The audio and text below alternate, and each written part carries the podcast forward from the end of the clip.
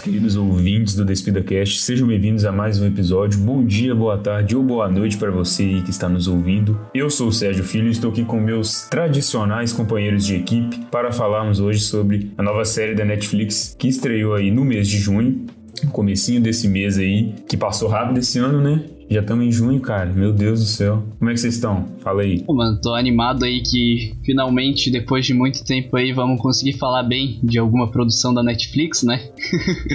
Porque olha, tava difícil e parece que dessa vez a Netflix não vai pedir música, hein? Não foi pela terceira vez, mas foi quase, chegou perto. Foi quase. Mas, cara, empolgado porque essa série me pegou de surpresa. Eu assisti sem muita pretensão, eu não tinha lido nada da HQ, eu já conhecia de nome, mas eu não, não tinha buscado anteriormente e acabei lendo parte dela logo depois de assistir a série. E, cara, me surpreendeu muito em todos os aspectos dela. E, mano, espero que continue aí, que continue esse sucesso que tá fazendo. Porque realmente vale muito a pena a série. É algo que eu realmente não esperava para esse ano, principalmente vindo de uma produção do Robert Downey Jr., né? Percebi sua surpresa aí. E vocês querem adicionar mais alguma coisa? E aí, galera, tudo bem com vocês? Comigo tudo certo também. Ah, cara, essa semana aí foi maravilhosa porque tive um período de, de descanso. Não sei direito por que até hoje, porque eu fui liberado do trabalho, não sei por que até agora, mas estive aí, então consegui assistir mais de boa o Sweet Tooth e consegui assistir também uma coisa que agora eu queria até destacar, porque tem um texto meu lá no nosso blog que foi feito pro Dia dos Namorados, mas você pode assistir em qualquer momento, que são cinco filmes do Adam Sandler para assistir no Dia dos Namorados. Então eu aproveitei e assisti alguns filmes do Adam Sandler nessa última semana, que é perfeito de assistir sempre. Justo, justo. Sempre bom, né? Assistir filme desse grandíssimo hum, ator aí, amado por todos. Menos por mim. Olá, galera, já comecei com hate aqui. É um prazer estar com você de novo, meus queridos amigos de podcast. É um prazer estar com você que está nos ouvindo, né? E eu volto a 2012. Você que é jovem vai me entender agora. Naquela época que a gente tirava foto no espelho, com boné. Aquele cabelo meio emo, e com aquela infame hashtag chateado, porque mais um ano não vamos ter festa junina. Isso me entristece profundamente, cara. Não há baile nesse mundo que substitua a festa junina que eu tanto eu gosto. Concordo, cara. Mas enfim, né, velho? É foda, a gente não pode fazer muito. É, foram feitas ligações aí pra gente, infelizmente recusamos. Mas fazer o que, né, velho? Talvez o número que ligaram oferecendo a vacina foi de São Paulo, aí a galera recusou achando que era cobrança. Pode ser, né? não vou julgar. Quando, quando o 011 me liga, eu desligo, mas enfim, é foda. E sobre a série, cara, eu diria que foi uma grata surpresa. Nós já estávamos acompanhando de perto o lançamento, porque, como até ressaltei no bloco passado, esse é tema desse episódio de hoje, né? E não deixou um gosto amargo na boca, não. Por incrível que pareça, a Netflix conseguiu surpreender, diferente de algumas outras produções, que, poxa, se a gente trouxesse aqui é, a Wake pra hoje, pra esse episódio, você poderia ter certeza que logo mais nós íamos pedir música no Fantástico. Puta merda, que filme ruim. Não, não veja não. Não veja não.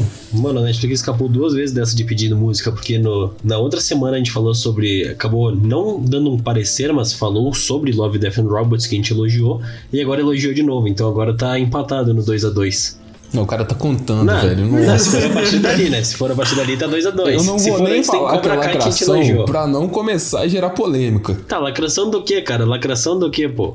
Por isso mesmo, eu não disse que é lacração. Eu falei que não vou falar pra não gerar polêmica, mas agora você tá comparando o placar de não, ruim pô. e bom.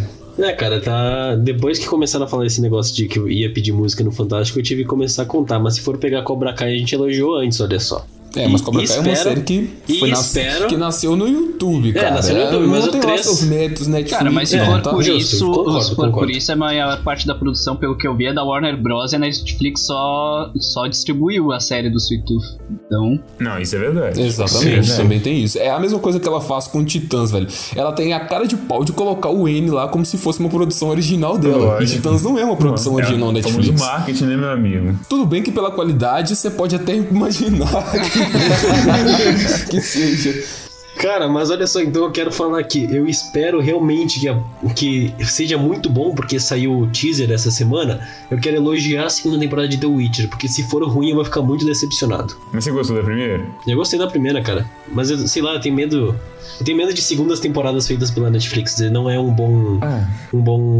Agora Passado. que vai ficar bom, cara. Agora que vai ficar bom. Eu acredito que o caso do The Witch é o mesmo caso do, do Sweet Tooth. Assim, semelhante, né? Não necessariamente igual. Eu digo no sentido de que a primeira temporada é uma excelente introdução. Ela conta muito bem aquele universo, como ele funciona, aqueles protagonistas e tal. Embora The Witch seja pior do que Sweet nisso, porque The Witch é, é não cronológica a primeira temporada. Então tem episódio que você tá num ano e no outro você tá lá na frente, É, depois bem você volta. A narrativa é péssima. E é, porque o, o livro, o primeiro livro, ele foi escrito pelo autor em contos, né? Então, eles decidiram seguir essa linha aí, mas É, acredito que não então, tem funcionado muito quem, bem. pra quem lê os livros sabe que a partir do segundo que, que vai começar a ficar bom agora. Sim, exato. É por isso mesmo que eu falei, Sweet Tooth e The Witch tem essa questão também. É, claro que Sweet Tooth consegue ter mais é, pontos positivos do que The Witch nesse sentido, mas eu acredito que as duas preparam muito bem o terreno e, claro, en- entretém na primeira temporada, não é só uma preparação e no último episódio tem uma coisa boa, tipo o Legado de Júpiter, e na verdade nem tem uma coisa boa no último, né? É, eu ia perguntar aí, tem alguma coisa? Não tem. E agora que vai ficar bom The Witch, cara. Vai ter a Caçada Selvagem lá, indo atrás da Siri. Quem jogou o The Witcher 3 aí, que é o meu jogo favorito, sabe que é, é sensacional quando eles se juntam e tem que lutar contra a caçada. É muito foda. É por isso que eu tô começando a ir atrás de ler os livros também de The Witcher, cara, porque eu fiquei muito curioso. Eu não tenho como jogar os jogos, né? Porque não tenho nada que rode. O jogo 3, principalmente. Mas, cara, eu tô muito curioso para ler os livros de The Witcher. Mas aqui eu queria falar um ponto que é uma coisa que está me incomodando na Netflix ultimamente, que é essa questão. Tudo bem, eu acho importante o final aberto para uma segunda temporada, mas eu acho que isso está ficando um pouco exagerado e às vezes acontecendo tipo o final da primeira temporada de Titãs, que ficou aberto até demais, sabe? Como a questão do trial. Não, e não Não ficou é o aberto, caso- ele não teve. É, um tipo, ele, final. ele parou no meio. É, não teve final, cara. É, o final da primeira temporada é o primeiro episódio da segunda, porque eles tinham encomendado o episódio pra primeira, mas aí por algum é, conflito não conseguiram colocar e deixaram pra segunda. Aí terminou uma tem... não terminou entre aspas, uma É, primeira temporada inconclusiva. Isso. Saca? Eu acho que a primeira temporada de Titãs funciona muito bem nos episódios solo. Sim. No episódio que ela apresenta o Rapine Columba, Nossa, esse é o melhor pra no mim. episódio que ela apresenta o Jason Todd e tal. De resto, cara, pra mim não funciona. Sim, cara, o que eu tô dizendo é que, tipo assim, eu sinto que a Netflix, na- em algumas produções de séries dela, eles estão deixando um final aberto até demais, sabe? Eu vou pegar de exemplo aqui Lupin, que a parte 1, lançou agora a parte 2 nessa última semana, mas a parte 1 ela termina de uma forma muito aberta pra essa parte Mas 2. esse é porque a parte, cara, tipo assim, é, eu acredito que a Netflix tenha mudado a nomenclatura desse negócio justamente por causa disso, porque não é uma temporada, é como se ela estivesse pegando uma temporada e dividindo ela no meio. Por Exatamente. isso que chama parte. Lucifer também teve Sabe aqueles isso. episódios que a gente assistia de Liga da Justiça, a série animada dos X-Men, a própria série animada do Homem-Aranha, que tava lá, por exemplo, vamos pegar um título é, aleatório, tá? É, o Ataque das Sentinelas, parte 1. Ele termina deixando um gancho É. muito grande pra parte 2. É inconclusivo, você só vai ter o final daquele arco na parte 2. Então você entende que aquilo ali é metade. Sim. É uma parte. Vamos levar no sentido literal. Só que eu entendo o ponto do Lourenço também. Eu acredito que quando a gente assiste uma série tão extensa e ela acaba inconclusiva, é, fica um- no sentido assim, pô, mas fizeram uma temporada só pra apresentar? A temporada não propõe a fazer mais nada, ir além com nenhum personagem, entendeu? É. Então, eu entendo sim. Não é o caso Não, aqui, não, né? não tá? é. Não tô dizendo que a Esse- gente- sobre a série que a gente vai falar. Eu tô dizendo que é uma coisa que a Netflix adotou como meio que um padrão dele nas últimas vezes. Sim, E sim, essa é a minha sim. reclamação. Não necessariamente entendi. Sweet Tooth. É, porque Sweet Tooth, como a gente disse, não é da Netflix. Sim. é, originalmente. Então, por isso que eu digo que teve o caso até o próprio legado de Júpiter foi assim mesmo sendo ruim. O próprio legado de Júpiter foi assim mesmo sendo ruim do início ao fim, sabe? Então, isso é uma coisa que tem me incomodado. Inclusive, você comentou sobre, sobre The Witcher. É, só pra deixar nossos ouvintes à parte aí também, porque pra- eu acredito que tenham fãs de The Witcher nos ouvindo. A Netflix, em parceria com a CD Projekt, fez, vai fazer a The Witcher Con em 9 de julho aí, trazendo novidades tanto das produções audiovisuais quanto dos games para a franquia The Witcher, porque é uma franquia que cresceu muito nos últimos anos, principalmente por causa dos games, né? A gente já sabe que vai ter um spin-off na Netflix e, e aparentemente vai ter mais coisa além disso que eles vão anunciar, então vamos ficar de olho aí. Tem coisa boa, hein? Fãs de The Witcher. Tomara, né? Tomara, tomara. Torcer. Mas para você que está se perguntando aí, caso ainda não tenha visto Sweet Tooth, o que eu recomendo ver antes desse episódio, já que a gente vai falar com spoilers, sempre lembrando disso, a série, ela tem uma grande pauta em cima de um evento que ocorreu 10 anos atrás dos eventos que, entre aspas, são do tempo atual da série. O evento foi chamado de The Great Crumble e causou estragos no mundo e levou ao misterioso surgimento de bebês híbridos, com partes humanas e com partes animais. Sem saber se esses híbridos são a causa ou o resultado desse vírus, muitos humanos tendem a caçar esses, esses seres e eles têm medo deles, do que eles podem causar. Medo de chegar perto, medo de eles serem o contágio da doença e tudo mais. Depois de uma década, já no tempo onde a narrativa se coloca no presente, vivendo com, com segurança, nós temos o protagonista da série, o menino Gus, que é um híbrido de humano com cervo, e ele vive ali com o pai dele, sendo protegido. Coisas acontecem e ele se encontra com o outro protagonista da série que divide o palco com ele ali, que é o Jeppet. E juntos eles precisam partir na sua grande aventura, porque a série é sobre isso, é sobre uma grande aventura, em busca de respostas sobre o que aconteceu com a mãe dele, principalmente com a mãe mãe do Gus, e nisso a gente vai convivendo mais com esses personagens, aprendendo mais sobre eles, sobre o passado e também sobre esse evento catastrófico que levou a isso tudo que aconteceu, o que nos traz algumas semelhanças com a realidade. Nós vamos comentar sobre isso aqui também, que são muito interessantes de assistir. No mais, eu gostaria de ressaltar o ponto de que eu acredito que ninguém aqui tinha uma expectativa de certa forma para essa série, né? Nem positiva nem negativa. A gente tava meio que, vamos ver no que Sim. vai dar, tô certo? Cara, com certeza. Mano, eu tenho até que falar, cara, que o pessoal aqui vai me chamar até de, de fanbase, cara, mas quando eu vi, quando eu vi que era da DC, cara, eu fiquei empolgado pra ver, cara, porque eu tenho muita confiança nas séries da DC. Teve Monstro do Pântano que eu gostei muito, apesar de não ter ligação entre elas, eu sei que as produções da Netflix no, da, da DC normalmente são bem apresentadas quando vão pra esse live action, com exceção. Quando é séries, né? Quando, com exceção das, da CW eu gosto muito quando eles é, trabalham. Com exceção de muita coisa, né, cara? Exclui 80%, o resto é bom. Coisa.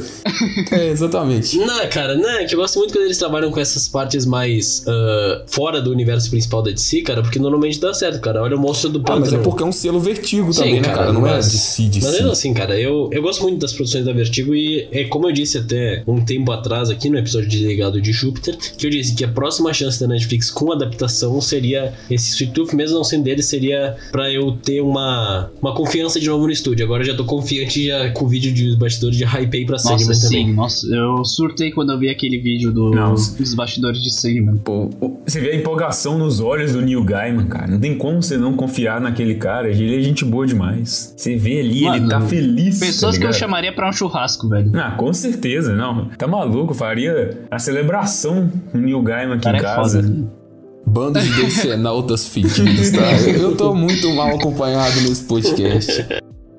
Cara, mas assim, eu fiquei, eu fiquei animado com o anúncio da série. Eu vi o trailer, tem. Eu até acho que vi atrasado, porque eu vi lá por volta de, de abril, acho que foi, o trailer da série. Eu não sei se foi quando saiu realmente, porque eu vi, tipo, meio aleatório assim no YouTube jogado. E eu, é, quando eu vi, eu fiquei assim. animado porque eu já tinha ouvido falar muito da HQ, por mais que não tinha ido atrás de ler. Eu conhecia bastante gente que tem um gosto parecido comigo para histórias desse tipo, e eles falavam muito bem. Então eu gostei bastante do visual quando eu vi o trailer e falei, pô, isso, é, isso aqui parece ser interessante, tem potencial. E, cara, não me decepcionei em nada na série. Eu, acho que todas as expectativas que eu tinha foram atendidas e até, até mais. Eu confiei principalmente por causa de um nome, cara. Jeff Lemire, conhecido também como Jeff Lemito, porque o cara é muito foda, eu gosto muito dele, é um dos meus roteiristas favoritos dos quadrinhos. Ele escreveu uma fase do Arqueiro, Gavião Arqueiro, que eu gosto muito. Escreveu a obra-prima dele, na minha opinião, que é O Cavaleiro da Lua. Nossa, o Cavaleiro da Lua do Jeff Lemire é muito bom, fica a recomendação aí para quem quer se preparar para a série da Marvel. Dentre outras coisas interessantes que ele escreveu, como, por exemplo, também o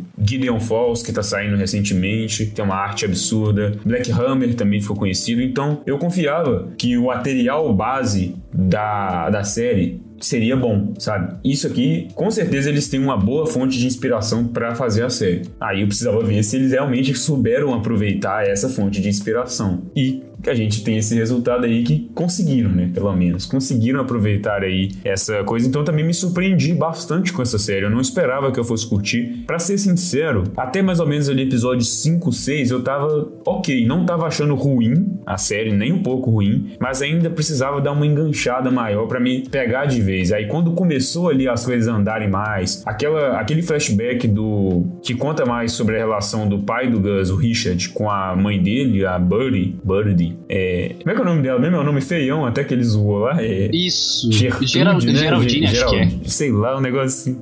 muito feio, cara. Mas eu gostei, eu gosto muito do Richard, do, do, personagem do pai do Gus. Provavelmente é o meu favorito, o ator eu acredito. É muito bom. Porque. Sim, o ator é muito bom e é um personagem que, tipo, ele é muito comum, sabe? Tipo assim, você consegue ver esse cara e falar, pô, parece que, eu, que esse cara é familiar, parece que eu conheço Parece aquele tiozão lugar, que tá aparece tá na festa de família, tá ligado? Nem sabe de onde é que veio, mas ele tá lá brincando com todo mundo. Sim, Sim, só que é os que são gente boa, né? Exatamente, exatamente. Então eu gostei muito de ver é, esse flashback deles. Eu acho que os flashbacks aqui na série eles são bem aproveitados nesse sentido. Não é aquela coisa filler, né? Porque serve para desenvolver aqueles personagens. É acertado principalmente no bons. timing, né? Eu acho que na verdade, sim. Eu acho que na verdade o principal forte dessa série não é nem necessariamente a trama em si. Não que ela seja ruim, ela é boa. Mas eu acho que os personagens são mais interessantes do que de, em geral, principalmente pela questão dos atores que eu, que eu percebi, né, que trouxe um carisma muito grande para esses personagens. O Jeopardy, por exemplo, é um que eu destaco nesse sentido porque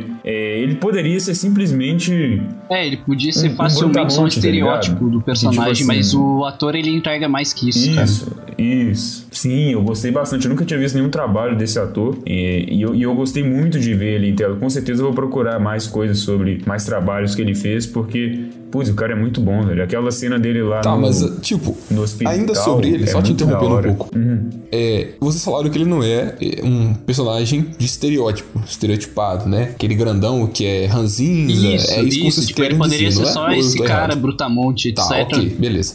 É, não, não é que ele não é. Ele okay. poderia ser só isso. Ele tem isso, não, mas sim, ele tem sim. mais. Pergunta, pergunta respondida, é isso mesmo. Era só para saber. Por quê? Embora ele não seja esse tipo de estereótipo, ele cai em outro tipo de estereótipo, que é o grandão de coração mole. Sim. A gente viu isso em Raio, o Último Dragão. Hum. E a gente chegou até a discutir aqui no nosso episódio. É, então, eu acredito que esse estereótipo de cara grandão, ranzinza, bruto, é, enfim, tá se tornando é, aquela imagem lá com filtro.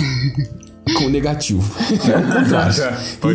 então é basicamente isso. Eles deixaram de ser esse tipo de personagem para passar a ser o grandão com carisma, uhum. o grandão que tem um coração, entendeu? Não que isso seja ruim, não que isso nos prejudicou em termos de experiência. Mas eu acredito que o estereótipo ainda existe. Ele só não é tão evidenciado porque nós, durante muito tempo, acostumamos com um tipo de personagem e agora esse estereótipo está crescendo e a gente está surfando nessa onda da ascensão dele, entendeu? Então, é, eu gosto, eu prefiro até que seja assim, porque eu acho que agrega agrega muito mais pra trama. fica mais principalmente humano, mais Gus. profundo. É, e não acho que seja um problema, entendeu? É só um ponto mesmo que eu queria destacar, porque eu vi que vocês comentaram de estereótipo e tal. Eu pensei, pô, mas. Mas eu vou dizer assim, que, é um tipo, no caso dele saca? não é tanto, porque no começo ele, ele é esse, esse grandão robusto ranzinza, que tá sempre bravo, e, tipo, ele tem uma adaptação, ele tem um arco em que o personagem vai mudando. Ele não chega a ser só um estereótipo, tipo, ele, ele não começa com um conceito já estabelecido desse estereótipo e se mantém nele, sabe? Então eu acho que isso é o que vale pro personagem que é daí... um estereótipo então, mas essa transição também, ele surfa dentro de dois estereótipos. Então é isso que você quer dizer. Tipo, ele começa como esse cara, né, Ranzinza, Sim, e ele chega é a um o... ponto onde ele não é mais. Ok, existe aí um arco dele, a gente sabe, a gente nota isso, o arco é muito bom, principalmente quando a gente entende, e agora spoiler, né? Você já deu, mas enfim, vou avisar de novo, pra ficar ligado.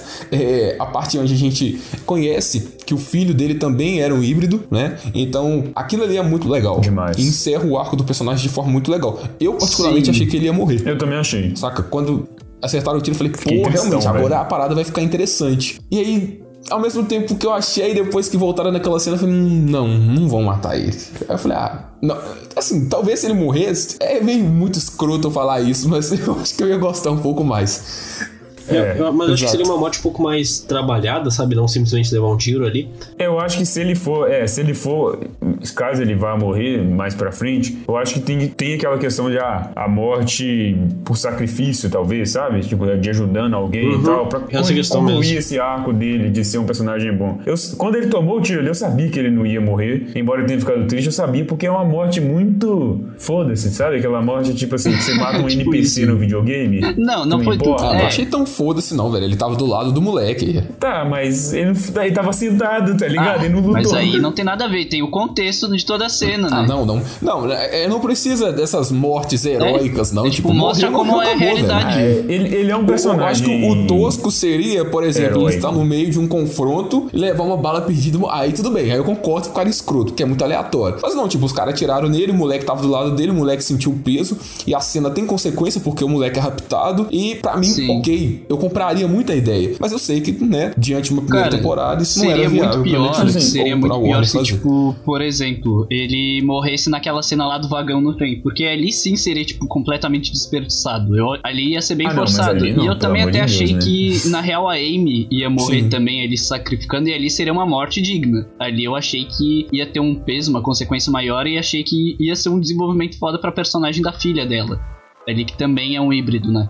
Só que acabou que não foi bem assim, tipo, todos os híbridos ali que ela tava resgatando foram, foram sequestrados também, mas ela não morre. Eu achei que, tipo, cara, poderia não ter sequestrado eles, talvez, ou então, tipo, só alguns deles, e colocado ela para morrer porque talvez teria mais peso na trama. Não dizendo que o que foi feito foi ruim, mas eu acho que assim talvez teria sido melhor. Sim, eu entendo. Ah, não, eu acho que ela tem muito é, potencial. Então, cara. É, eu vejo cara, ela muito cara, Eu entendo isso deles terem mantido ela, porque ela vai ajudar muito é, o, o Jeopardy e, o, e, a, e a menininha lá, como é o nome dela? Ursa lá. Cara, eu lembro por Beck, na real, que é, fala pra, no último episódio. Para resgatar os meninos e resolver essa situação. Ela tem muito que, o que fazer na série ainda, sabe? Sim.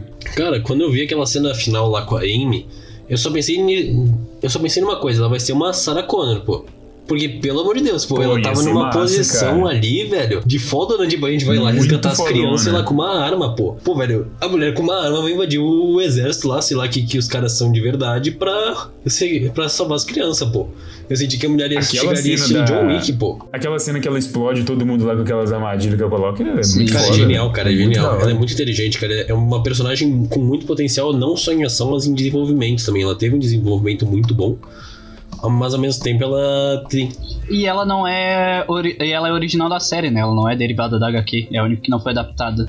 Foi trazida pro, pra série só. E foi um grande acerto. Esse detalhe é muito interessante trazer isso. Justamente porque daí vem a parte da adaptação, né? Que muitas pessoas podem reclamar, mas essa parte da adaptação eu acho muito maneiro eles introduzirem algumas coisas que dão certo, como por exemplo esse lance das crianças, porque os personagens lá, os híbridos, são diferentes, são muito diferentes na HQ, tanto visualmente quanto nessa questão de história. É, é bizarro, cara, é bizarro aquilo.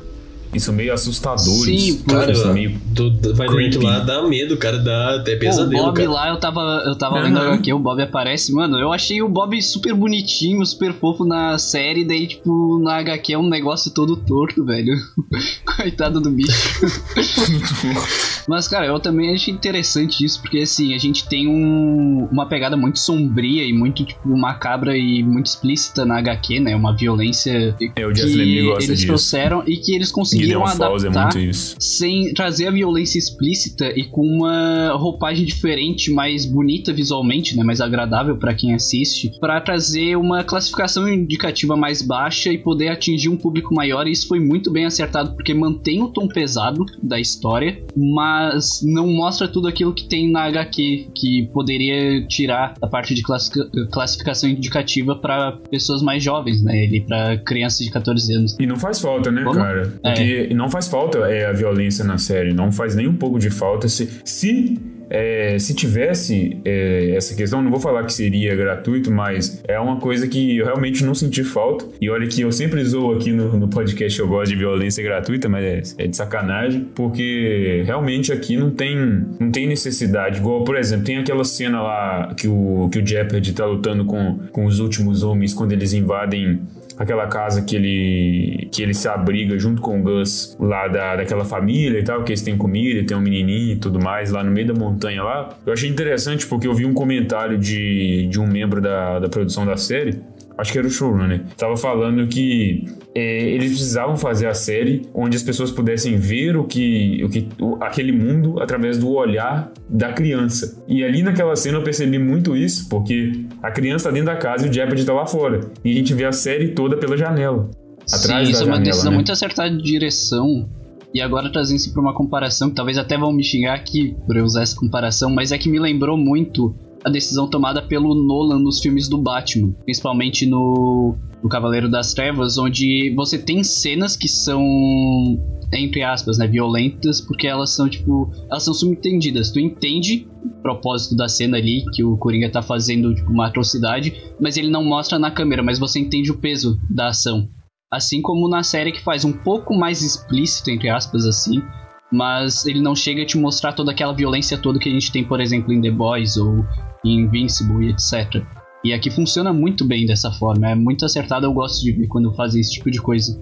É um dos princípios da adaptação que fizeram, né, cara? Porque na HQ a gente tem um tom mais sombrio, mais realista, aqui tem um tom muito mais aventuresco. E eu acredito que isso foi mais presente, principalmente porque está sendo distribuído na Netflix e você tem uma produção onde o foco da trama principal Sim. gira em torno de crianças. Então você tem que dosar isso com uma aventura um pouco mais leve, embora tenha cenas com sangue e tal. Deixar a parada um pouco mais family friendly, entendeu? Isso não é ruim, tá? Conseguiram fazer legal, mas É parecido com o que eles fazem em Stranger Things, mais ou menos, essa questão quando vai levar pra esse universo das crianças, sabe? Sim, e é, isso tá, eu acho que isso tem se tornado de certa forma uma, uma tendência, porque, por exemplo, a gente tem, lógico, as séries que são violentas e voltadas para isso, como The Boys, Invencível e tal, mas em outro espectro disso, a gente tem empresas que não podem arriscar a violência numa grande produção, principalmente a Disney, como a gente viu no Falcão e Soldado Invernal e no Mandaloriano, que são séries que têm cenas violentas, mas não tem a presença de sangue ou a violência explícita, mas que em nenhum momento se torna menos impactante ou menos legal pela falta de sangue, sabe? É, principalmente em Mandaloriano, porque eu acho que ah, mas o sangue ali é verde, mano. É tudo não, alienígena. mas tem umas cenas que não tem sangue, mesmo sendo alienígena, Mas eu acho que o que saca? principalmente colabora pra isso é a parte de consequência no roteiro, né? Consequência pros personagens. Tu vê Isso, eles lidando exato. com aquele tipo de situação, independente se a violência tá explícita ou não, dá um peso e uma carga dramática a mais pra tu realmente eh, acreditar no que aquilo tá mostrando na série. É, Até porque uma vez, eu acho que foi o Pedro mesmo que comentou, que se você tem, tipo assim, muita, muita violência o tempo todo, uma hora ela se torna meio banal e não dá mais impacto se eles tentarem fazer com impacto. Como, diferente, por exemplo, lá do Falcão e Soldado Invernal, quando tem o sangue no escudo, a gente citou muito sobre isso. Aquilo dá impacto, porque a gente não tinha visto isso ao longo da série, né? Agora, se todas as cenas da série tivessem sangue pra caramba, com certeza aquilo ali ia ser, ah, Ok, eu, o carinha matou mais um cara aqui, sangrou o escudo, beleza, mas a gente já tinha visto ele com sangue tantos episódios atrás. É, é interessante porque assim também como foi feito em Invincible, né? Que tipo, ele usa bastante da violência, mas ele sabe dosar, sabe colocar na hora certa pra andar junto com a trama e não só abusar dessa violência o tempo todo. É assim, tem muitos episódios que não tem quase nada de, de violência em Invisible. É mais ali naquele início e depois lá mais pro final mesmo. No meio, assim, não tem muito mesmo, não. Cara, Você normalmente tem aquela luta, série tem é aquela luta lá contra o bicho lá, o leão lá. que Esqueci o nome agora, que é bem violenta também, mas.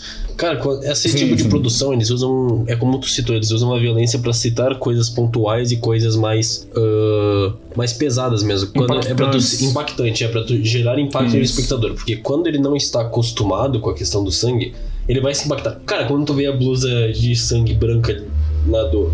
A blusa branca do grandão suja de sangue, pô, tu acha que ele. Pô, tu sente o impacto ali, que o cara realmente levou um tiro no meio do peito e É. tava em risco ali, sabe? Então, esse tipo de, de elemento eu acho muito interessante de se usar nas séries da Netflix. Inclusive, cara, uma coisa, vou contar uma coisa engraçada que aconteceu. Nessa cena que ele toma o tiro, quando eu ouvi o barulho, eu pensei que tinha sido uma explosão. Não sei porquê, mas deu na minha cabeça que foi uma explosão. Aí depois. Sim, não corta- parecia um tiro. Oi? É real. Não parecia É, um não tiro. parecia. Aí depois corta pra eles lá, aí mostra o Gus olhando pra ele desesperado, ele bota a mão no peito rápido assim e cai. Eu pensei, o que? O cara teve um infarto?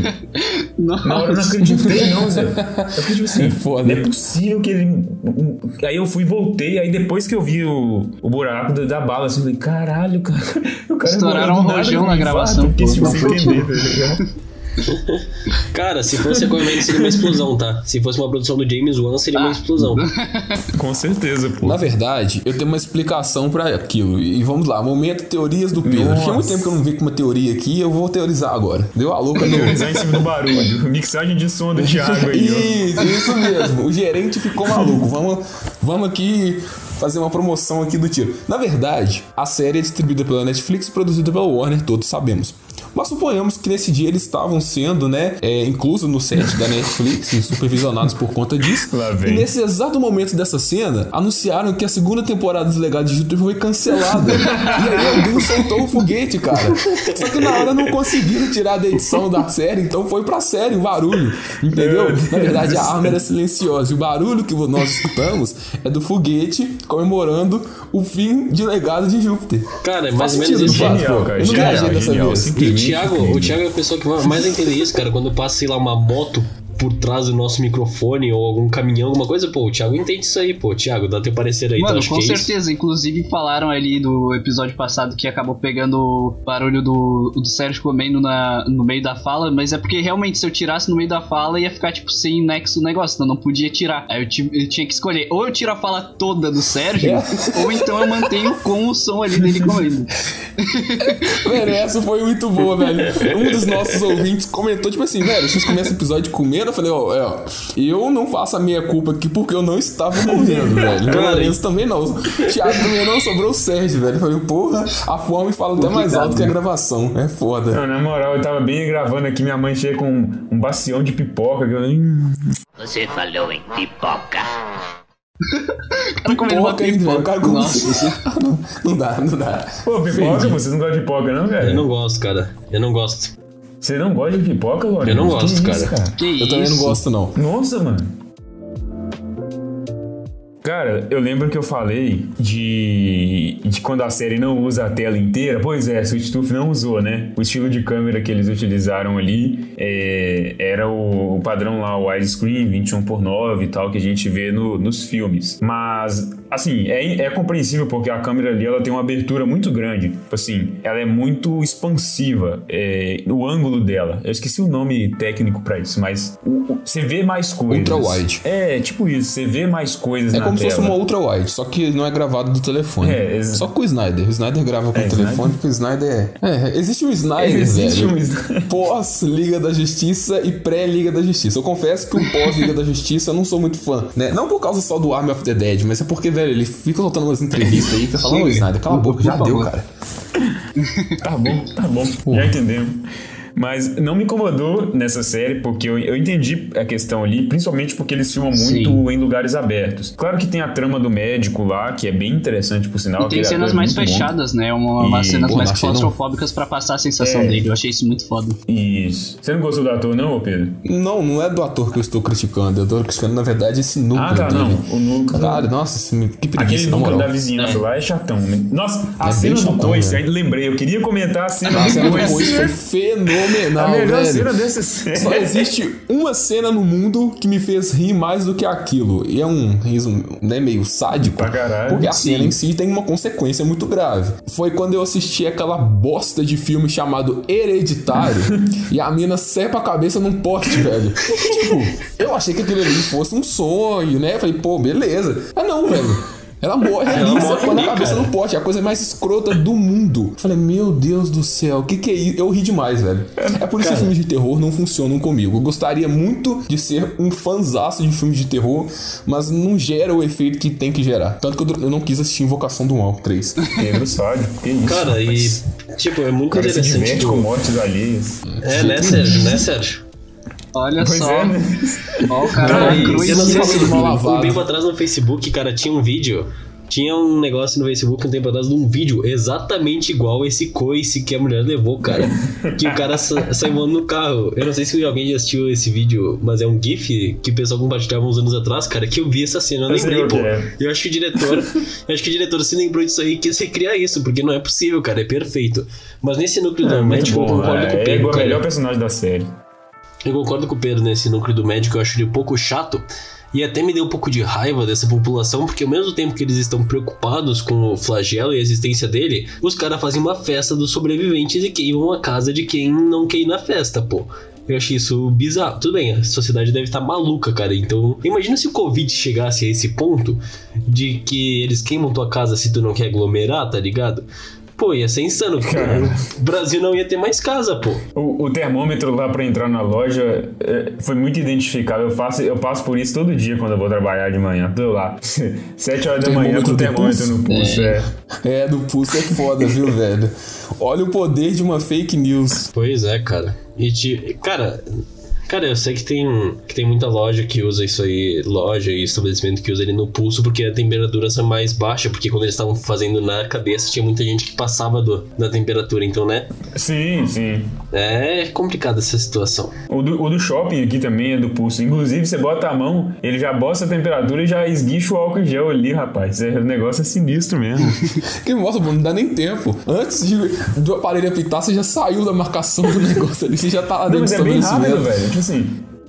É muito, é muito rápido. Não, não, a galera mede de qualquer jeito, pelos cu. Então, Não, sim, falando, né, tipo- fazer o quê? Brasil. É, os caras já estão fazendo aquilo. É, os caras já estão fazendo aquilo o dia inteiro, os caras não querem nem saber de mais nada. Ah, entrou aí com corona, pode entrar. Tô nem aí. é, Não, entra aí, é mais um cliente. Estão vendendo, tá bom, é isso que importa. Cara, e essa questão também me fez pensar em como tem como essa semelhança que a gente vê com o Covid, tipo, ah, mantém o distanciamento, só pode entrar usando máscara. Mas mesmo assim não vi, tipo, com exceção daquela família lá e quando alguém começava a tremer o dedo, eu não vi ninguém usando máscara também, cara. Isso é um desserviço pra humanidade Não, brasileira, eles cara. explicam na série. Eles explicam. Eles explicam o, Pô, pera, eu tô fazendo uma piada aqui, a cara. onda.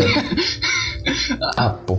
Tudo bem, então. É, uma piada aqui. Porque o Lourenço é um cara que vem essas piadas que é, é até estranho distinguir, Olha cara. só, ó, chegou no dia em que o Pedro lacrou em cima do Lorenzo, hein? Quem diria? Não, mas eu não sabia que era uma piada, velho. Pra Não, nós cara, é uma uma piada piada boa. Uma piada do Não, cara, Lourenço. porque, tipo, a série está criando um desserviço para. Está, é uma série que está fazendo um desserviço disseminando a notícia de que as pessoas não precisam usar máscara nas ruas e nos estabelecimentos, cara. É por essa é a piada que eu estava fazendo. Tá vendo? Você repetiu a piada e eu ainda assim não entendi em um tom de piada. Que Aí- isso, rapaz. Falta entonação de ironia aí. Lourenço muito sério. Não sei. Digam vocês aí que estão nos ouvindo. Vocês entenderam como piada também ou eu tô maluco? Eu tô maluco?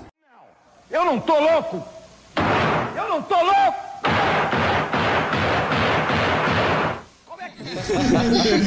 Eu já comentei aqui nesse podcast, eu acredito, que eu não sou muito fã de série com criança. Tá por isso que eu não vi Stranger Things. Porque criança é chato. Compreensível. Compreensível. Criançofóbico. Tô do lado do Sérgio nessa. Putz. Se fosse jovem, se fossem jovens de 17 anos, de 18, aqueles que entram no ônibus ouvindo funk, sem fone Não, de mas, ouvido, é, eu esse seria eu passo totalmente até a seu longe. favor, cara. Mas criança. Não existe nada melhor do que criança nesse mundo, cara. Como é bom ser criança. Eu queria compartilhar agora um sentimento com vocês, porque eu me sinto uma criança às vezes. Ah, vocês também percebemos. compartilham disso? Ou não? Vocês são adultos super mega evoluídos. Não, cara, eu, Eu não, eu sou aqueles velhos rabugentos que mandam as crianças sair do quintal, tá ligado? eu também. Eu também. Caralho. A casa monstro formando escolinha Todo aqui, mundo ó. me chama de rabugento. Cheio de todo mundo, aqui. todo mundo. Brincadeira. Aliás, a Casa Monstro chegou na Netflix esses dias e, porra, recomendo pra você que não viu e pra você que já viu, recomendo de novo, porque é muito bom, cara. Eu ainda não vi, não. Tem que ver. Ah, mas. ó, Aí, tá vendo? Ele não viu, velho. O cara não gosta de animação, é brincadeira. Eu tô tentando. A gente tá convertendo aos eu poucos, pai. tentando. É, prometeu. Ele prometeu no episódio de Cruella que ia acompanhar mais de perto as animações. Vamos ver até quando essa Na promessa vai verdade, vai perdurar. perdurar porque eu tenho que ver Frozen. Eu não vi Frozen ainda. Por que, que você tem que ver Frozen? Eu não entendi. Porque a Elsa é bonita. Sacanagem. Ah, pelo tinha que amor ser, de cara, Deus, tinha que velho. ser, Nossa. Nossa, ele já foi cancelado pela galera da nossa cidade. Imagina só pelas crianças que estão ouvindo esse Mas, podcast. ou seja, a Casa Monstro vai ser legal porque não tem uma, uma trama Não, tão infantil, digamos assim, como, por exemplo, os filmes da Disney que tu não gosta tanto. Cara, eu tinha medo quando É legal, criança, mano, é cara. legal, legal. Tu vai curtir, eu tenho certeza. Que isso, certeza é uma palavra muito forte, mas eu vou ver sim, preocupa não. É sinistro, cara, é sinistro. Só que o Gus, ele, ele em muitos momentos me irritou, sim, porque faz merda, igual qualquer criança, né? Porque criança fala A e faz Z. Qualquer criança é assim, não tô falando que isso é ruim pro personagem, não. É totalmente coerente com a situação que ele tava vivendo. É... Mas é muito chato ver ele lá, às vezes, eh, não entendendo uma situação e tendo uma reação totalmente extrapolada, como qualquer criança tomaria, né? Ah, teria essa reação naquela situação, né? Porque eles não. Principalmente o Gus, que não viveu em sociedade do jeito comum, não cresceu do jeito comum, não frequentou escolas e tudo mais. Então, pra ele é muito mais é, diferente essas coisas. Mas eu imagino que até mesmo. Fora que ele é só metade humano, né? Sim, eu imagino que até mesmo um adulto ficaria extremamente puto e decepcionado se ele soubesse que ele foi criado num laboratório, né, cara? E, e isso aí que me lembrou as teorias do coronavírus no início lá, de que foi criado num laboratório da China, não sei o que. Me lembrou isso na hora que eu vi, cara. Foi engraçado. Confirmado, os híbridos vieram da China? Confirmado, confirmado. Cara, eu tenho certeza, cara. Eu tenho certeza que se fosse na vida real, iriam criar essa teoria, cara. Sim, nossa, com certeza teria gente falando isso. Hum, lógico, lógico. Ainda mais, ainda mais sendo da China, cara. Eu ia falar que é É, mutação que- genética pra daí aceitar o comunismo mais fácil. Sim, sim, ainda mais que a China. A China é alvo de todo tipo de, de coisa. É, tudo veio da China. Inclusive as minhas encomendas do Shopee. Se Isso. você não compra no Shopee, recomendo, tá? Cara, eu concordo, mas eu tive uma situação muito ruim com o Shopee um tempo atrás, que eu fui comprar uma camiseta do meu time que eu torço, de beisebol. Acompanhei só de perto? Ah, nós acompanhamos essa saga em off. Cara, cara, daí eu comprei essa camiseta, cara, é do San Diego Padres. Daí passou uns dias, meu pai me disse, ah, filho, chegou uma... Tinha uma encomenda aqui na minha casa. Daí eu fui lá buscar, né? Porque eu boto pra lá o endereço. Daí eu fui buscar, tinha uma camiseta tamanho infantil de uma criança de 3 anos, dizendo Guilherme 3 anos e com um urso na frente e com um boné vestido assim, dando os parabéns, assim, Guilherme 3 anos. Daí eu entrei em contato com o vendedor. Cara, minha camiseta foi parar com a mãe do Guilherme, cara. E tipo assim, até hoje o Guilherme tá sem camiseta e eu tô sem a minha do beisebol e ficou por assim mesmo. Eu, vou- eu tive que doar essa camiseta aí. Caramba, O cara querendo denegrir a imagem da Shopee no nosso episódio de patrocínio. Pô, peraí. O link. O link do cupom vai estar tá aqui na descrição. Mentira, não tem patrocínio nenhum. Não, o problema não foi Shopee, foi vendedora. Tem que foi pensar vendedora. pelo lado positivo, porque olha só, a criança ganhou uma, uma camiseta para usar quando crescer e tudo uma para uma criança necessitada, olha aí. Exatamente, sim, cara, exatamente. Sim, mas eu acho que criança, salvando vidas. Só que tipo assim, eu acho que a criança deve ter chorado quando ela viu que não chegou a camiseta que a ela A criança tem 3 anos, ela nem quer saber de roupa, ficou... quer boneco do B10. Né, nem quer saber, cara. Cara, aqui... quem comprou isso é a mãe dele, o moleque não tá nem preocupado. O pior é que a criança vai achar que é uma camisa religiosa, porque tá escrito padres nela. Nossa, meu Deus. Cara, Nossa, pra onde tá isso? Pelo amor de Deus, cara. Nossa. Mas o Gus, ele é um personagem que, mesmo tendo essa, esse lado, igual a gente comentou, né, meio híbrido e meio humano, como todos os híbridos e tal, embora alguns pareçam mais animais do que outros, né, como... Como é que é o baixinho lá? Bob. Isso, Bob, isso mesmo. Bicho é um Quando eu olhei, eu animatrônico, falei, não, isso aqui não é híbrido, cara, é um... Tipo assim...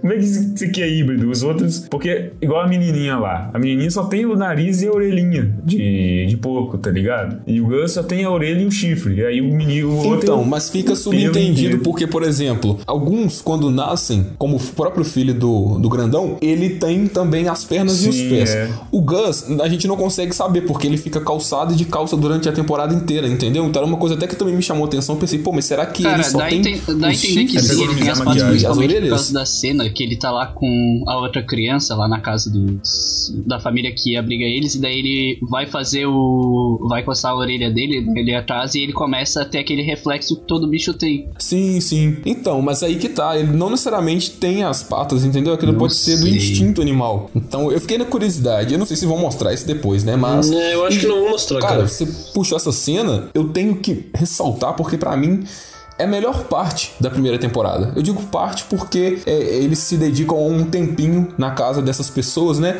E eu acho que ali a série me tocou muito porque ela mostra uma relação de amizade com o desconhecido em momentos de isolamento. A família estava isolada, claro, cumprindo as restrições e tal, se afastou do mundo, mas Sim. é aquela família acolhedora também, Demais. sabe? É, principalmente a mãe do menino que em- por um breve momento se tornou uma figura materna pro Gus. Porra, que todo mundo tinha falei, caralho, preconceito, isso é muito né? foda. Olharam pro Gus, por mais que estranharam no início, depois acolheram ele, eu achei isso muito foda. É, porque eles ficaram com medo das fake news, né, velho? É, é assim que você. É assim que, que a sociedade acaba tendo esse tipo de preconceito. É espalhando Não, e coisas tipo assim, sobre eu nem julgo. pessoas que não é verdade. Pela forma que foi feita, pela forma que estava a sociedade, eu nem julgo existir essa, essa pré-ideia. Tudo bem, eu não estou torcendo contra o Gus, mas é tipo. Maior parte da população morreu e tá vivendo isolada e pobre, sabe? Ou quem não tá vivendo isolado tá vivendo lá perto daquele mercado, pegando o trem e tal, porque tá numa situação complicada. E daí tu é espalhado pelas pessoas sem existir a internet mais, né? Espalhado no boca a boca que é gerado por isso, acaba gerando esses problemas. A gente sabe que a sociedade ela desenvolu desevoluiu por causa desse flagelo.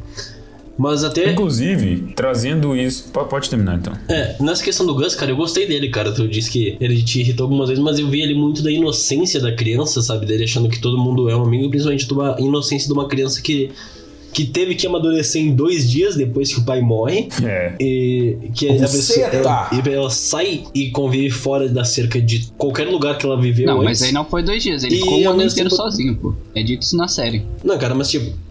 Sim, sim, então, mas eu digo que, tipo assim, é uma criança que teve que, em pouco tempo, sabe? Dois dias foi questão de expressão, assim. Em pouco tempo teve que aprender a amadurecer até ser.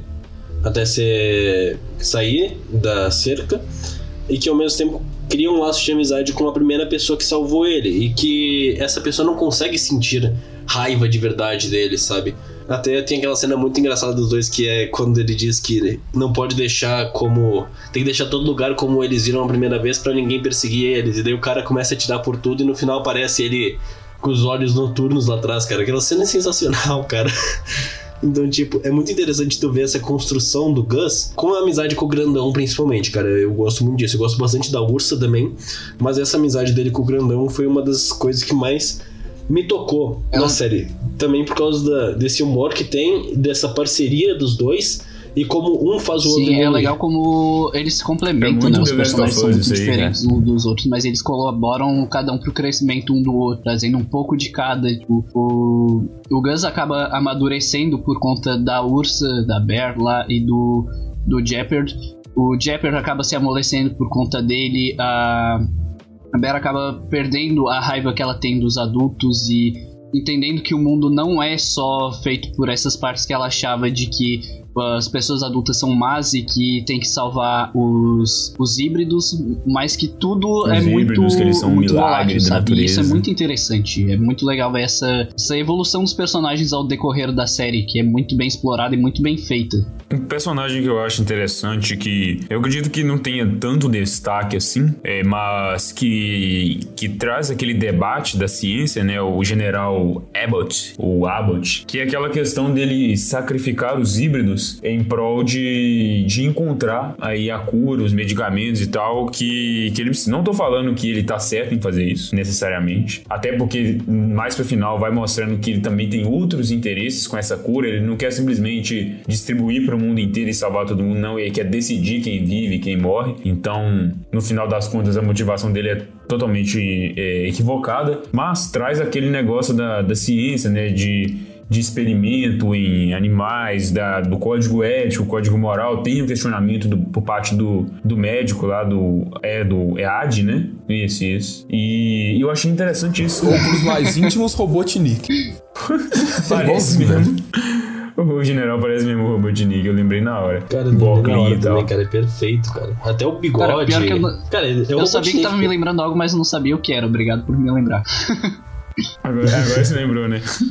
Mas é, eu, tipo assim, é uma coisa que me fez pensar, sabe? De se, se a gente tivesse numa situação hoje em dia, por exemplo, com o corona e, e a gente tivesse que sacrificar algum tipo de ser é, em prol do corona, vamos supor que, sei lá, a cura do corona tá nos cavalos, tá ligado? Aí ia ter que começar a caçar cavalo para fazer experimento em cavalo. Ou, porque é como a gente não tem híbridos na, na humanidade, né? Mas naquela situação ali, onde você se vê desesperado para encontrar uma solução para o problema, o, o, egoísmo e o egocentrismo acaba falando mais alto já, cara, não tem jeito. E, e aí, de certa forma, tu tem essa figura do vilão que, ok, ele quer fazer, ele quer encontrar algo, e ele usa meios perversos para encontrar algo, mas no final das contas ele encontraria algo relativamente bom, só que não, é não basta isso, ele ainda queria controlar esse algo bom. Eu acho que é justamente aí que eles fizeram aquela questão de não concordar com o vilão, eles adicionaram isso, sabe? Porque, tipo assim, se ele fosse o tipo de vilão, falar, não, a gente tem que matar uns híbridos aqui para encontrar, mas depois que a gente encontrar, a gente vai distribuir para todo mundo e todo mundo vai ter a cura, não sei o que e tal. Mas ele não seria um vilão, né, mano? Seria um salvador. Então, aí teriam pessoas que iriam concordar com os métodos dele. Aí eu acho que eles não quiseram tancar isso, tá ligado? Eles adicionaram essa, essa parte da motivação que antes estava escondida e foi revelada no último episódio, dele falar: ah, não, mas eu quero controlar quem vai receber a cura ou não. Pra gente falar, pô, não, esse cara realmente é vilão, não tem como concordar com ele, não. Porque eu acho que se não tivesse isso, seria questionável, sabe? Seria discutível essa motivação dele. Eu acho que não, cara. Eu acho que não seria nem motivação de vilão, porque eu acho que você trazendo isso pro nosso mundo, as pessoas se sacrificariam animais ou algo Sim. do tipo em prol da com cura. Certeza. As pessoas fazem coisas muito piores. É, de graça. Em prol de uma vacina, digamos, né? Hoje, uhum. que é a cura. É,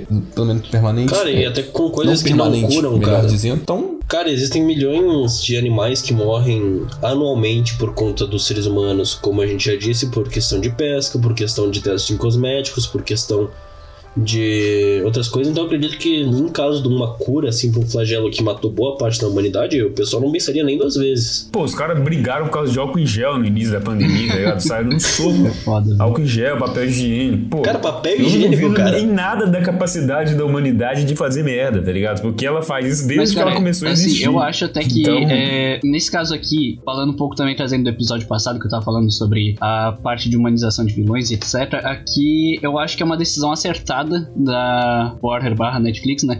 De ter colocado o vilão como vilão e não ter tentado justificar que ele possa trazer algo de bom ou coisa do tipo. Porque eu acho que com a proposta da trama eh, não funcionaria. Como o Pedro mesmo disse, ele não se, aí ele não sairia como um vilão. Ele sairia como, sei lá, um, um salvador por meios duvidosos, digamos assim. Isso. É, os fins não justificam. Isso, só os que. justificam os meios. Cara, isso. ele é muito contraponto. Exato. Aí, tipo, trazer essa, essa vilania para ele, um, uma parte que destoa de todos os outros personagens, é mais interessante do que simplesmente tu ficar questionando o tempo todo se ah, a gente realmente faria isso? Uh, como, uh, como é que seria se fosse na vida real, tá ligado? Então eu acho que aqui, como eles propõem uma fábula, tanto é que a gente tem um narrador desde o início em todos os episódios ali, é. apresentando como se fosse uma história, por mais que seja uma fábula meio, bem macabra, ainda assim dá o tom certo do que a série precisava. Sim, concordo ligado? Tinha que ter um vilão. Tinha que ter essa figura que, que a gente odeia, tá ligado? E por isso também que ele matou a, a doutora lá e tal. Isso foi tudo para construir ele como um cara que a gente odeia. Pra gente falar, ah, não, esquece esse trem dele, dele ser anti-herói, de tá matando pelo bem. Porra nenhuma, ele é ruim mesmo. Não, e tipo assim, ele é muito o contraponto do Gus, cara. O Gus é a pureza, é é a inocência e é a esperança. Ele é o contraponto do Gus, tu interpreta isso nele. Mas eu acredito que sim, nós teremos numa segunda temporada. É uma opinião minha, tá? Eu acho que vai acontecer, não que eu necessariamente queira. Eu acho que a Netflix ainda vai dar uma backstory pro Abbott nessa próxima temporada, porque eu senti que algumas coisas estão meio vazias em relação a ele. Então eu acredito que eles ainda querem sim. desenvolver um pouco mais ele. Ele é então, é meio. Ele ainda tá meio misterioso. É, cara, é um misterioso. Tu não entende muito qual, quando ele começou esse início de motivação essas coisas. Mas, ao mesmo tempo, eu acho que a Netflix não vai justificar os feitos dele, porque é Não mostra nem que ponto ele casos. conseguiu poder, né? Só fala que em algum momento entrou a lei Abbott ali. Uhum. Não explica quando e nem como. Sim. É, faltou um, um, um aprofundamento maior nisso, que eu também acredito que vai dar, porque o foco aqui nessa primeira temporada claramente foi no Gus e no Shepard. E, e aí eles são o, o que move isso tudo, né? Como a gente já comentou. O, o coração disso aqui são esses personagens. E aí, mais pra segunda temporada, eles vão começar a trazer mais, até pela união da, da Amy com o Shepard lá. Então, eles vão ter uma relação e essa relação deles com certeza vai servir muito para desenvolver mais a, esses personagens e fazer eles interagirem com outros. A própria Bird, né, que foi mostrada lá no, no, no Alasca, lá no negócio, que ela tá viva e tudo mais, que ela conseguiu escapar, né? Mas não sei onde ela tava procurando o filho dela no Alasca, né? Porque falaram que ela tava procurando Pois o é, eu dela. acho que ela desistiu e tava, sei lá, tentando achar um alguma coisa diferente pra cura, tá Sim, eu ligado? também acho que ela desistiu. Com certeza tá fa- procurando a cura. Com certeza, cara. Ela é uma viro, virologista? Isso, Vi- virologi- É isso que fala, né? virologista. É assim que fala. Virologista. E quem sabe ela consiga encontrar antes mesmo do, do doutor ter que, que sacrificar uma porrada de híbrido, né? Porque ele já, já começou um lá. Aquele que tem a- o olho esbugalhado. Talvez. Eu acho que isso vai ser importante pra, pra próxima temporada. Talvez ela que vai ser esse, essa conexão entre a, a cura e, o, e a descoberta de tudo, sabe? A revelação de tudo, quer dizer, pra, pra sociedade em geral. Tipo, o que aconteceu de fato, o que, que era feito no laboratório. Deixar isso mais esclarecido no, pro público, né? Pra não ter essa... Pro, pro público, não. Quer dizer, pro público também, mas a gente já sabe. Mas pro público que eu digo, pro povo dos personagens. E pra eles entenderem isso e parar de, de fake news, né? Pelo amor de Cara, Deus. e é uns ganchos interessantes que deixaram aí pras sequências. Espero que explore o máximo possível esse universo. Porque, cara, eu adorei tudo nele. Assista quantas temporadas tiver aí. Ah, O quadrinho é grande, né, cara? Relativamente. Ele, ele tem uns seis volumes. Cara, Panini botou o trem por 100 reais, cara. Pelo amor de Deus. pô. Me ajuda aí, Panini. cara, vai ser. Cara, uma coisa eu garanto: é menos, coi... é menos, Menos é coisa, foda, né? hein? É menos coisa pra. É, é da hora. Não, é que eu ia falar coisa daí emenda tudo. É menos coisa pra, pra adaptar do que Invincible, pô. É, Então justo. tá mais tranquilo essa parte pra Netflix. sim, sim, de fato. Então chegamos ao tão esperado momento do veredito do Despida sobre Sweet Tooth, essa grata surpresa que tivemos aí nesse mês de junho e que, é, pelas recepções aí que a gente tá vendo no, no YouTube, nas redes sociais, é, o pessoal tá gostando bastante, as análises estão muito boas, tanto da crítica quanto do público, né? Então, foi algo que me surpreendeu também, porque eu achei que ia ser uma série que não ia, que não ia ter, que assim, que ia meio que passar batida em alguns pontos, sabe? Mas, mas eu gostei. Fico feliz que as pessoas estejam gostando, né? Que isso garante as nossas continuações aí e bota um peso nas costas dele pra falar, pô, não faz cagada não, hein? Acerta essa parada aí. É, pois é, porque Mas- se fizer, se fazem cagada é um, como é que é? É um prejuízo de 200 milhões, como foi legal de Shooter, É um né? prejuízo de 200 milhões, cara. Nossa. Mas, cara, é interessante também que daí acreditar, traz também um, um leque maior de adaptar mais coisas do, do Jeff Lemire, né? Sim, pô, pelo amor de Deus, adaptem, adaptem Gideon Falls, adaptem Black Hammer. Mas Black Hammer faz animação, pelo amor de Deus, não faz live action de Black Hammer, não, senão fica triste. Vai dar errado, certeza. Os visuais de Black Hammer são muito bizarros e estranhos. Não que esses não sejam, né, dos híbridos, mas é, é mais crível. Mas como os híbridos são animais, a gente tem uma certa É, noção eles são mais como são adaptáveis, animais né? no mundo real, né? o conceito. Isso. É, são mais críveis, de certa forma. Agora, Black Hammer tem formas muito bizarras, então faz uma animação de Black Hammer aí que vai ficar show. Até porque na Geeked Week aí da, da, da Netflix anunciaram diversas animações de jogos, né? Da, principalmente da Ubisoft. Blood Dragon, do Far Cry. Far Cry, do Splinter Cell, que eu tô muito ansioso pelo Splinter Cell, porque eu adoro Splinter Cell. Sam Fisher é um dos, um dos meus personagens favoritos dos games aí. E a, a franquia morreu, né? A Ubisoft não fez mais, desde 2013, É que tem que lançar um Assassin's Creed por ano, cara. É, não é foda. Eles não têm tempo de fazer Splinter Cell, mas não. Enfim, veredito, meus amigos. Quem quer nos dar as honras de começar aí com a sua gratificante opinião a respeito dessa maravilhosa série? Cara, eu vou começar aqui porque no passado ali já quiseram. já só faltaram me crucificar, né? Pela nota que eu dei no, no episódio passado. E nesse aqui eu vou me redimir. Nesse aqui eu adorei tudo que foi mostrado. A fotografia é, é lindíssima extremamente bem acertada em todos os pontos. O roteiro funciona muito bem, todos os personagens são extremamente bem encaixados. As atuações, por mais que aqui não tenha nada de fantástico ou em um nível surpreendente. Elas entregam bem o que precisam precisa. e até um pouco mais às vezes. Isso. Em é. algum- algumas cenas ali de alguns personagens. Ah, dando destaque aqui pro Nonzo Anose, que fez o Tommy Japper na série, naquela cena ali do hospital, quando tem o flashback, que eu não Sinistro. esperava ele entregando tão bem assim, que na série inteira ele tá sempre Também não. carrancudo, ele tá sempre sério, tá mais. tem um ar mais monótono e ali ele entrega uma cena de emoção mesmo do personagem que eu. Sim, que Muita você empatia, se sente, né? você sente pena do personagem mesmo e entende o porquê dele ter ficado daquele jeito e tentado fugir do hospital. Por mais que depois ele acabe voltando. E, cara, com isso também acho que toda a questão de adaptar a série de uma forma que não ficou igual aos quadrinhos, não dizendo que não foi fiel, mas que não tem aquele visual mais grotesco dos híbridos, que não tem toda aquela violência explícita que tem nas HQs pra atingir um público maior, foi muito bem acertada e feita de uma forma que casou muito bem com a proposta geral da série. Então, pra mim, a série ela é 5 de 5 porque ela entregou muito mais do que eu esperava de qualquer coisa que foi prometido antes. E a mensagem de som, velho? Cara, a que de é? som nesse aqui não deixou a desejar, tá? Fora a cena lá que pegaram o rojão ali, os caras estavam estavam comemorando ah, o cancelamento do legado de Júpiter. Pô, velho, essa parada. O, o Thiago já virou meme, né, velho? A gente Tem teve ter, algumas pessoas ter. nos dando feedback aí sobre o episódio que falou que não gostava do Batman e do Homem-Aranha. E aí, quando ele disse que a mixagem de som de Cruella foi um ponto que fez ele tirar as estrelas do filme, aí caiu, velho. Aí já era. Caiu na boca do povo. E na hora eu falei assim: eu vou respeitar a opinião do cara e não vou falar nada. Mas eu estava muito atento com os meus ouvidos e ele falou: Na boca a mixagem de som me atrapalhou, não sei o que. Pensando comigo, porra, mas mixagem de som, Cara, velho. é que assim, pra, pra quem trabalha com isso, tá ligado. Então, né? ah, tipo, é um ponto ali que me incomodou e como eu disse, tipo, ah, fora isso, ah, o filme não me entregou tanta coisa. Mas enfim, não vou aqui ficar me defendendo porque não tem porquê. Eu dei a nota, virei meme e é isso aí. Tem o meu motivo e podem continuar usando a minha vontade aí quem estiver ouvindo. Mas então, mas então, e vocês? O que, que vocês acharam aí do, da série? Qual o veredito de vocês? Cara, pra mim o saldo é muito positivo de novo, mais uma vez.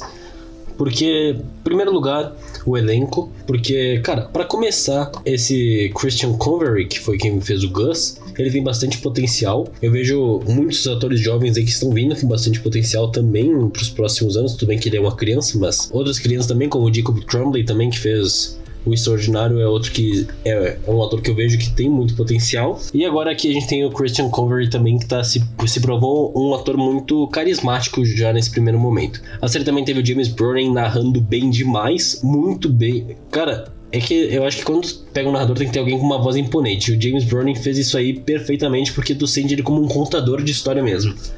E o Nonzo Anose, eu já tinha visto ele em Game of Thrones também, essa é a segunda produção que eu vejo dele, que ele vai bem demais. De resto, a história é muito boa, com exceção do núcleo médio, do lado médico, e que é isso que vai me fazer não conseguir dar um 5 de 5, porque aqui eu achei que eles ocuparam muito tempo de tela e ficou muito arrastado essa parte em específico. Então minha nota é 4 de 5 no final. Rapaz, o Thiago deu uma nota maior que o Lorenzo.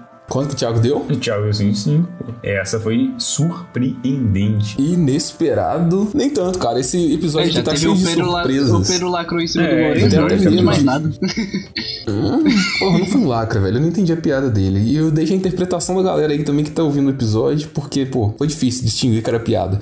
É, mas imagine só quando o Loki chegar, imagine as notas dessa galera aqui. Estou ansioso pra comentar com você sobre Loki eu- tô ansioso pro que vai vir, cara. É, o primeiro, o primeiro episódio ali foi interessante. Eu já gostei também porque fez umas duas referências ali a Doctor Who que eu, que eu gostei bastante. E eu gostei da referência a Blade Runner, claro, dele saber ou não ser um Sim. robô. Isso foi genial. E.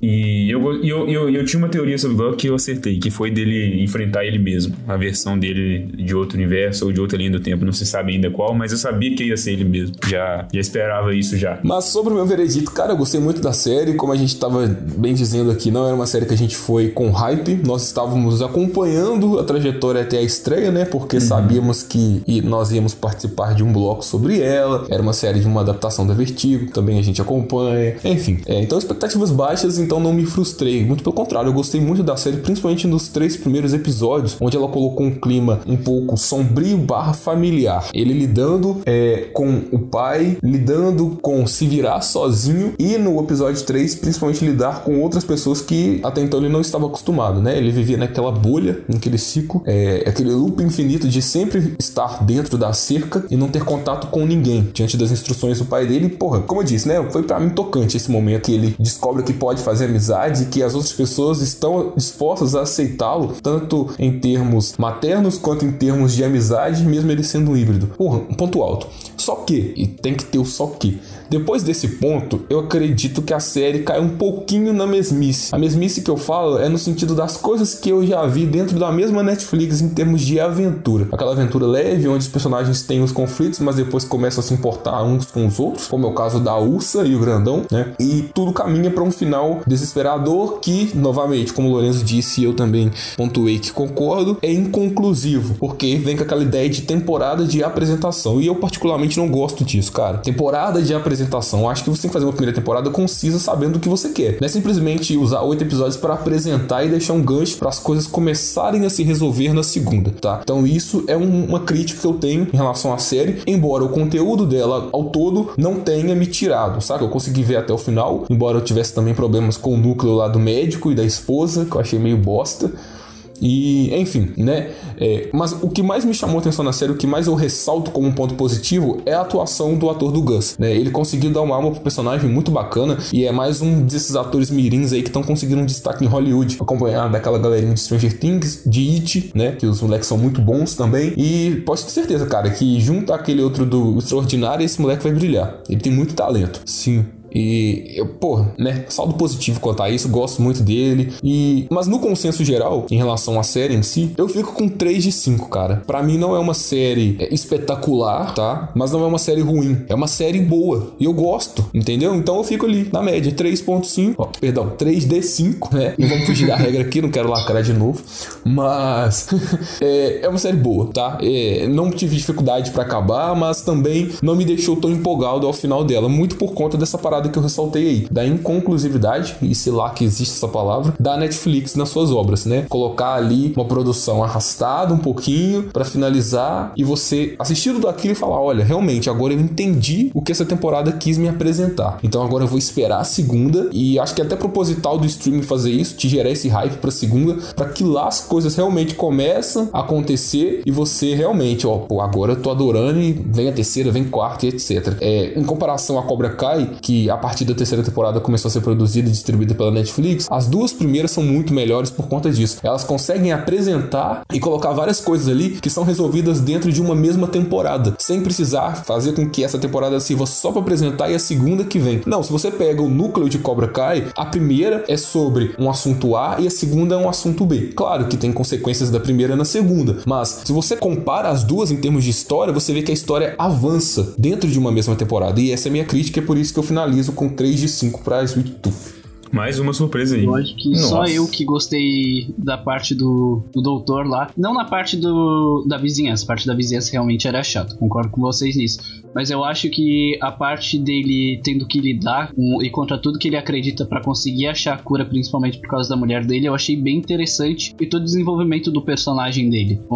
essa parte aí eu gostei bastante. Não, não entendi o porquê que vocês odiaram tanto essa parte só por conta do do núcleo dos vizinhos ali daquela, daquele bairro.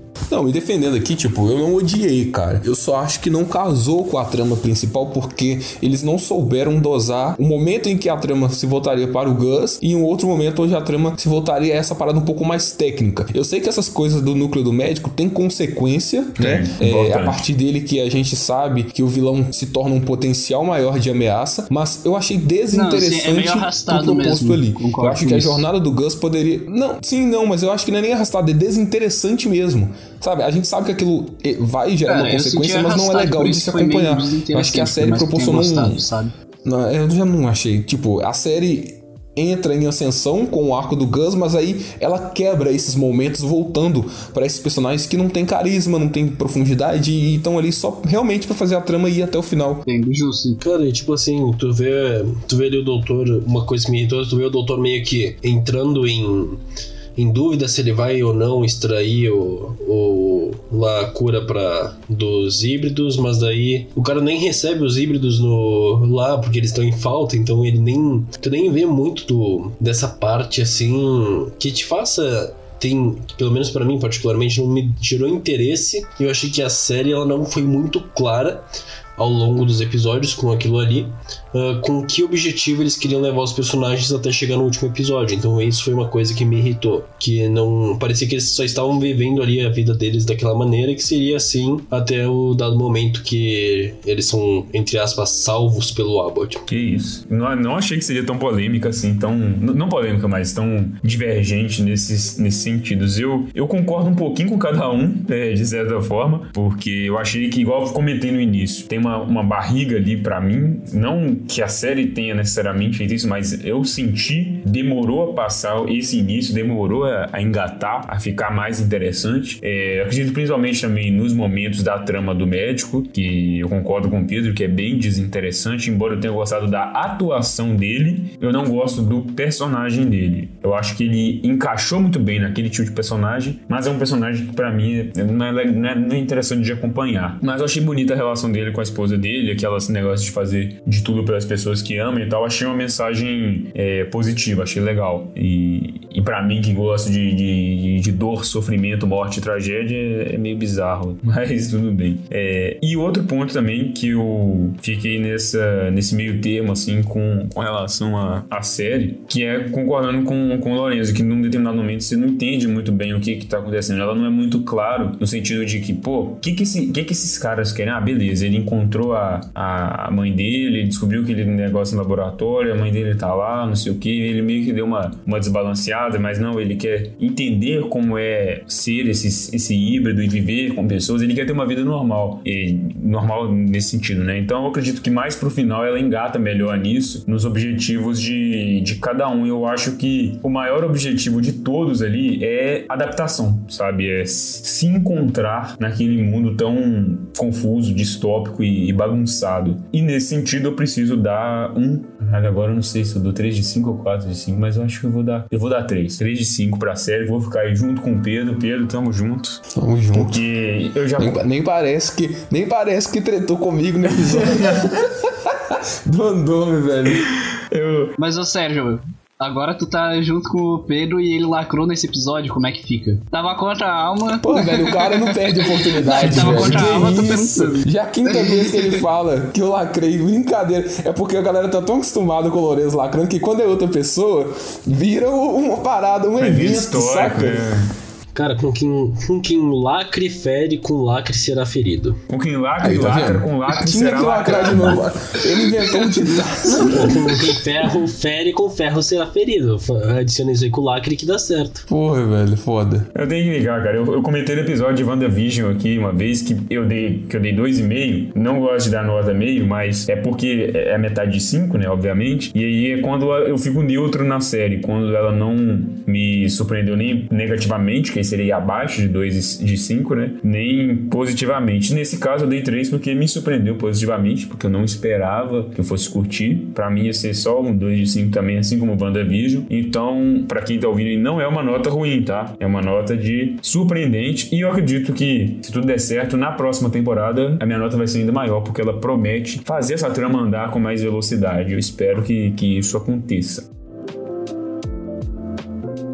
Mas é isso, meus amigos. Muitíssimo obrigado a todos que nos ouviram nesse episódio, comentando aqui sobre essa série. Obrigado a nossos colegas de equipe que estão sempre aqui conosco para trazer esse entretenimento de altíssimo nível para vocês, nossos ouvintes. Continue nos acompanhando toda quarta-feira tem episódio novo do DespidaCast, postagens diárias nas nossas redes sociais, Instagram, o Despidamente, Twitter também, e tem o Despidamente também no Facebook. Nós temos o site, odespidamente.wordpress.com, onde postamos temos críticas, artigos especiais e materiais que demonstram mais de nossas opiniões sobre coisas que não necessariamente vão estar no DespidaCast. Novamente, gratíssimo pela companhia de vocês. É nós. Falou e até o próximo episódio.